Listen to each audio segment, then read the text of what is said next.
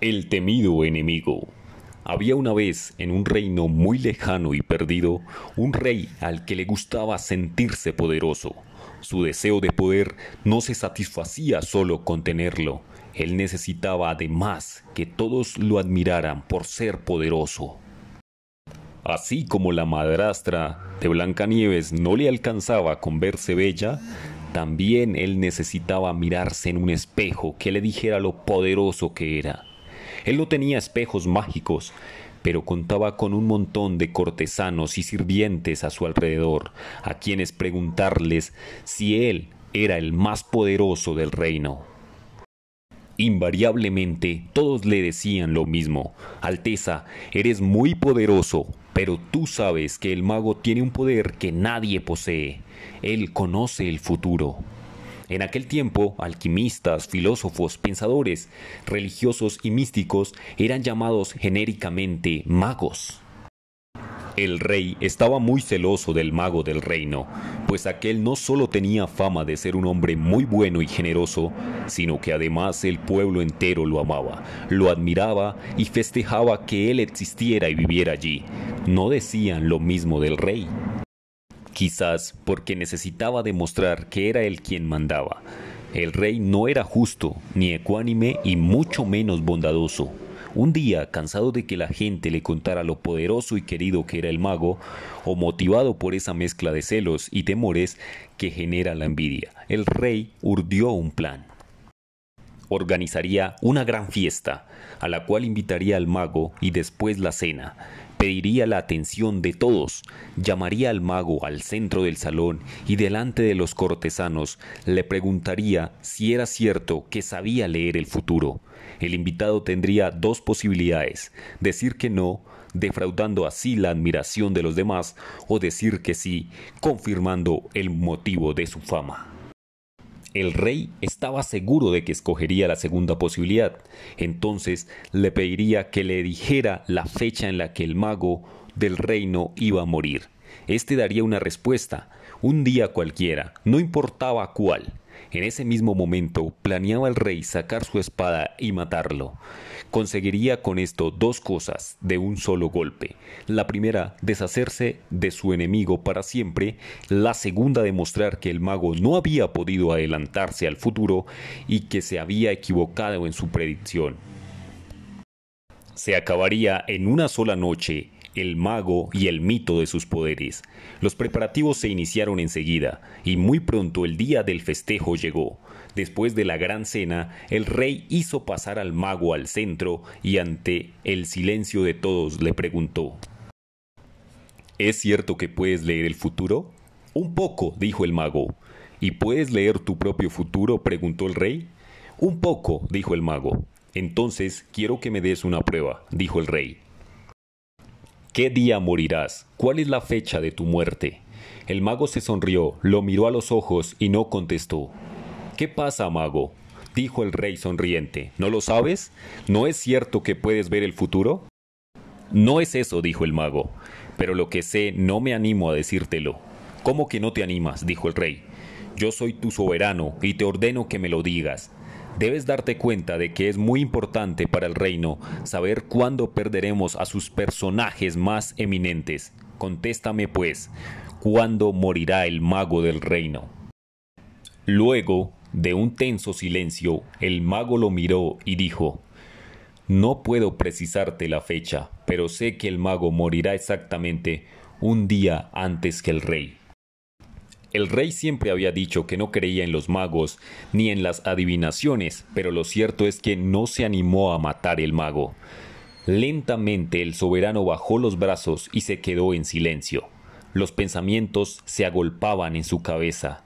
Se dio cuenta de que se había equivocado. Su odio había sido el peor consejero. Alteza, te has puesto pálido. ¿Qué te sucede? preguntó el invitado. Me siento mal, contestó el monarca. Voy a ir a mi cuarto. Te agradezco que hayas venido. Y con un gesto confuso giró en silencio, encaminándose a sus habitaciones. El mago era astuto, había dado la única respuesta que evitaría su muerte. ¿Habría leído su mente? La predicción no podía ser cierta, pero, ¿y si lo fuera? Estaba aturdido. Se le ocurrió que sería trágico que le pasara algo al mago camino a su casa. El rey volvió sobre sus pasos y dijo en voz alta Mago, eres famoso en el reino por tu sabiduría. Te ruego que pases esta noche en el palacio, pues debo consultarte por la mañana sobre algunas decisiones reales. Majestad, será un gran honor, dijo el invitado con una reverencia. El rey dio órdenes a sus guardias personales para que acompañaran al mago hasta las habitaciones de huéspedes en el palacio y para que custodiasen su puerta asegurándose de que nada pasara. Esa noche el soberano no pudo conciliar el sueño. Estuvo muy inquieto, pensando qué pasaría si el mago le hubiera caído mala comida o si le hubiera hecho daño accidentalmente durante la noche, o si simplemente le hubiera llegado su hora. Desde entonces, todos los días, por la mañana o por la tarde, el rey iba hasta las habitaciones del mago para consultarlo y lo comprometía para una nueva consulta al día siguiente.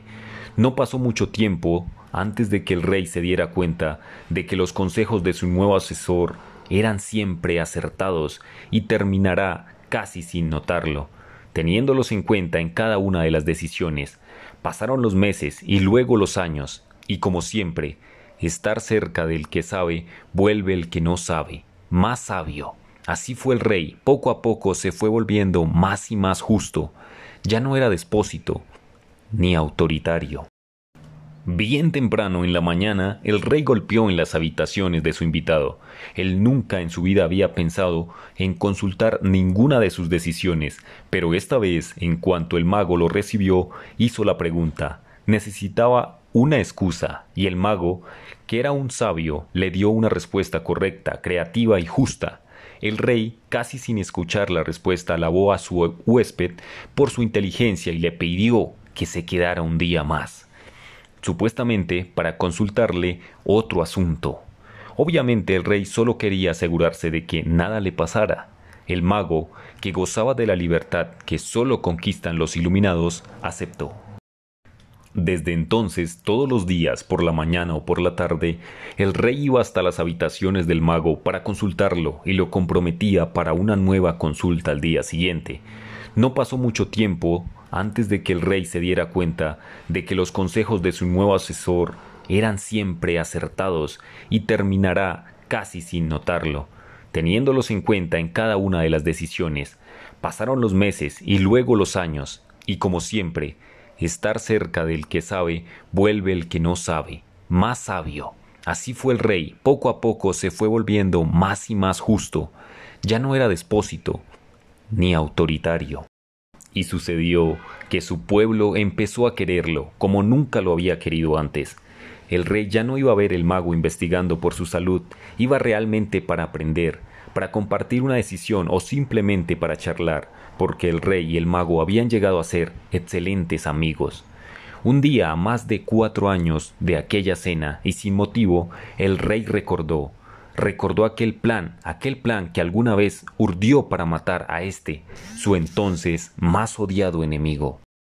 Dejó de necesitar sentirse poderoso y seguramente por ello dejó de necesitar demostrar su poder. Empezó a aprender que la humildad también podía ser ventajosa, empezó a reinar de una manera más sabia y bondadosa y se dio cuenta que no podía seguir manteniendo este secreto sin sentirse un hipócrita. El rey tomó coraje y fue hasta la habitación del mago, golpeó la puerta y apenas entró le dijo Hermano, tengo algo que contarte, que me oprime el pecho. Dime, dijo el mago, y alivia tu corazón. Aquella noche, cuando te invité a cenar y te pregunté sobre tu muerte, yo no quería en realidad saber sobre tu futuro.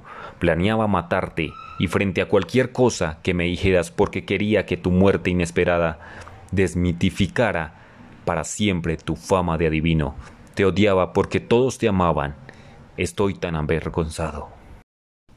Aquella noche no me animé a matarte, y ahora que somos amigos, y más que amigos, hermanos, me aterra pensar lo que hubiera perdido si lo hubiese hecho. Hoy he sentido que no puedo seguir ocultándote mi infamia. Necesito decirte todo esto para que tú me perdones o me desprecies, pero sin ocultamientos.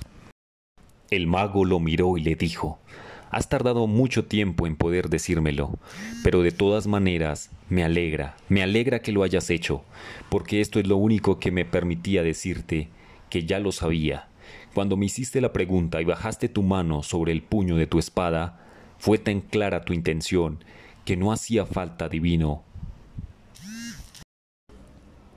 El mago lo miró y le dijo, Has tardado mucho tiempo en poder decírmelo, pero de todas maneras me alegra, me alegra que lo hayas hecho, porque esto es lo único que me permitirá decirte que ya lo sabía.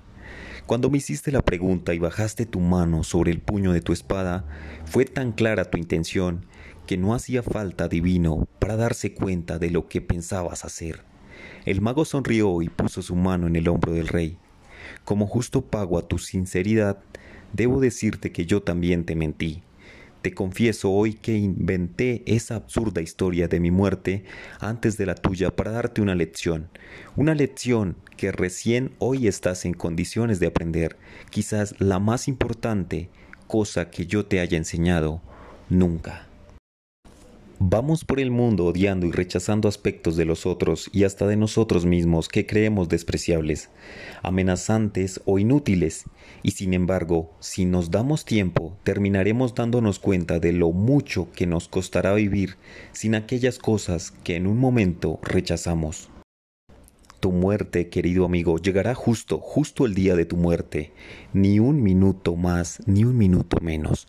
Es importante que sepas que yo estoy viejo y que mi día seguramente se acerca. No hay ninguna razón para pensar que tu partida deba estar atada a la mía. Son nuestras vidas las que se han ligado, no nuestras muertes.